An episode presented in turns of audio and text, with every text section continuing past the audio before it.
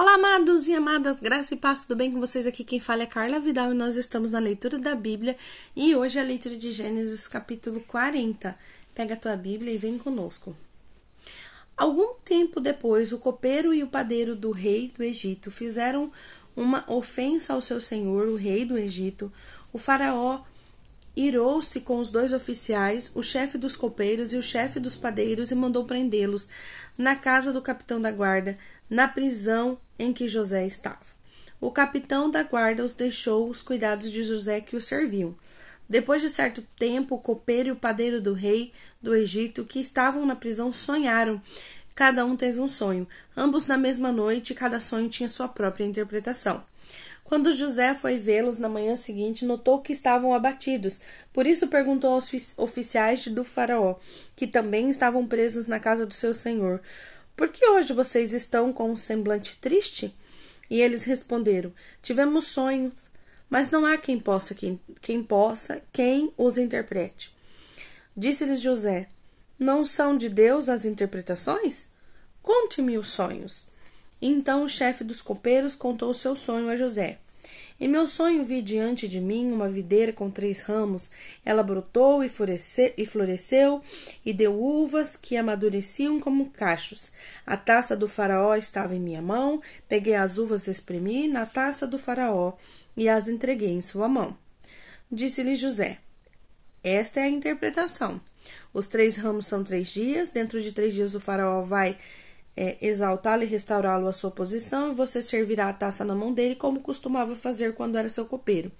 Quando tudo estiver indo bem com você, lembre-se de mim e seja bondoso comigo. Fale de mim ao Faraó e tire-me desta prisão, pois fui trazido à força da terra dos hebreus e também aqui nada fiz para ser jogado nesse calabouço. Quando o chefe dos padeiros do padeiro, quando o chefe dos padeiros essa interpretação favorável, disse a José: Ouvindo o chefe dos padeiros essa interpretação favorável, disse a José: Eu também tive um sonho. Sobre a minha cabeça havia três cestas de um pão branco. Na cesta de cima havia todo o tipo de pães e doces que o faraó apreciava, mas as aves vinham comer da cesta que eu trazia na cabeça.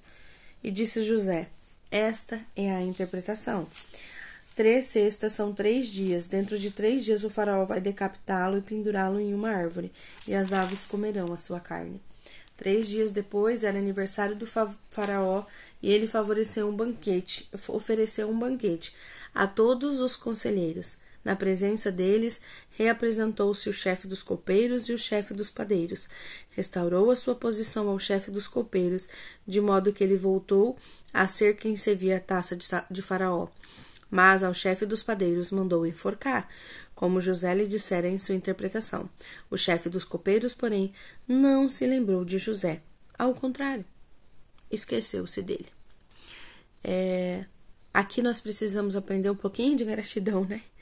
O chefe dos copeiros, ele, ele ouviu algo favorável do Senhor, foi restaurado em sua posição, todo aquele sentimento ruim que ele estava passando após ter o sonho foi-se embora após aquela interpretação, mas ele se esqueceu de José. Vamos ver mais à frente que no tempo oportuno ele vai se lembrar de José, porém agora ele não lembra de José. É, e José, ele aproveitou as oportunidades, né, de ser boca de Deus naquele lugar, de falar algo de Deus no momento certo né? E ele conta a sua história. Eu fui trazido à força para este lugar, eu não queria estar aqui, eu não fiz nada de errado para estar nesse lugar, então lembre-te de mim, né? Ele foi usado por Deus ali para falar na vida daqueles homens. Claro, um não teve um, um bom fim, porém o outro sim. E nós vamos ver que as oportunidades elas vão chegar na nossa frente, nós precisamos ser boca de Deus para as pessoas. Nesse caso, os dois estavam lá amargurados, entristecidos por conta do sonho, e José veio e falou aquilo que ele deveria falar. Na hora certa, no momento certo, aproveitando uma oportunidade. Quantas vezes as oportunidades batem na nossa porta e nós deixamos ela passar? Oportunidade de amar, oportunidade de orar, oportunidade de abraçar, oportunidade de fazer uma oferta, oportunidade de nos rasgarmos em oração, uma oportunidade de servir ao nosso irmão. Então nós precisamos atentarmos para essas oportunidades. Se José não tivesse atentado a uma oportunidade que apareceu para ele, ele talvez não teria chegado a cumprir o propósito na época certa. Muitas coisas nós devemos entender e nos mover de acordo com aquilo que o Espírito Santo está nos conduzindo. Não adianta nada, o Espírito Santo vem, nos dá oportunidade, nos ensina, nos capacita e nós, na hora que precisamos abrir nossa boca, ministrar, nós não ministramos. Existe uma porção que está dentro de você que eu não tenho e eu preciso aprender com você. Uns aprendendo com os outros. Assim, é crescimento dentro da igreja, da comunidade, dentro do lugar onde você está.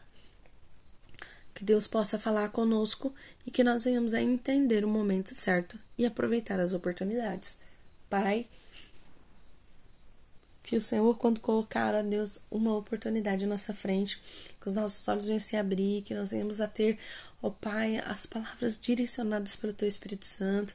Tira, Senhor, toda timidez, tira, Senhor, todo medo, tira, Senhor, ó Deus, todas as coisas que são plantadas na nossa cabeça, que trazem negatividade, que nos impedem, Senhor, de romper.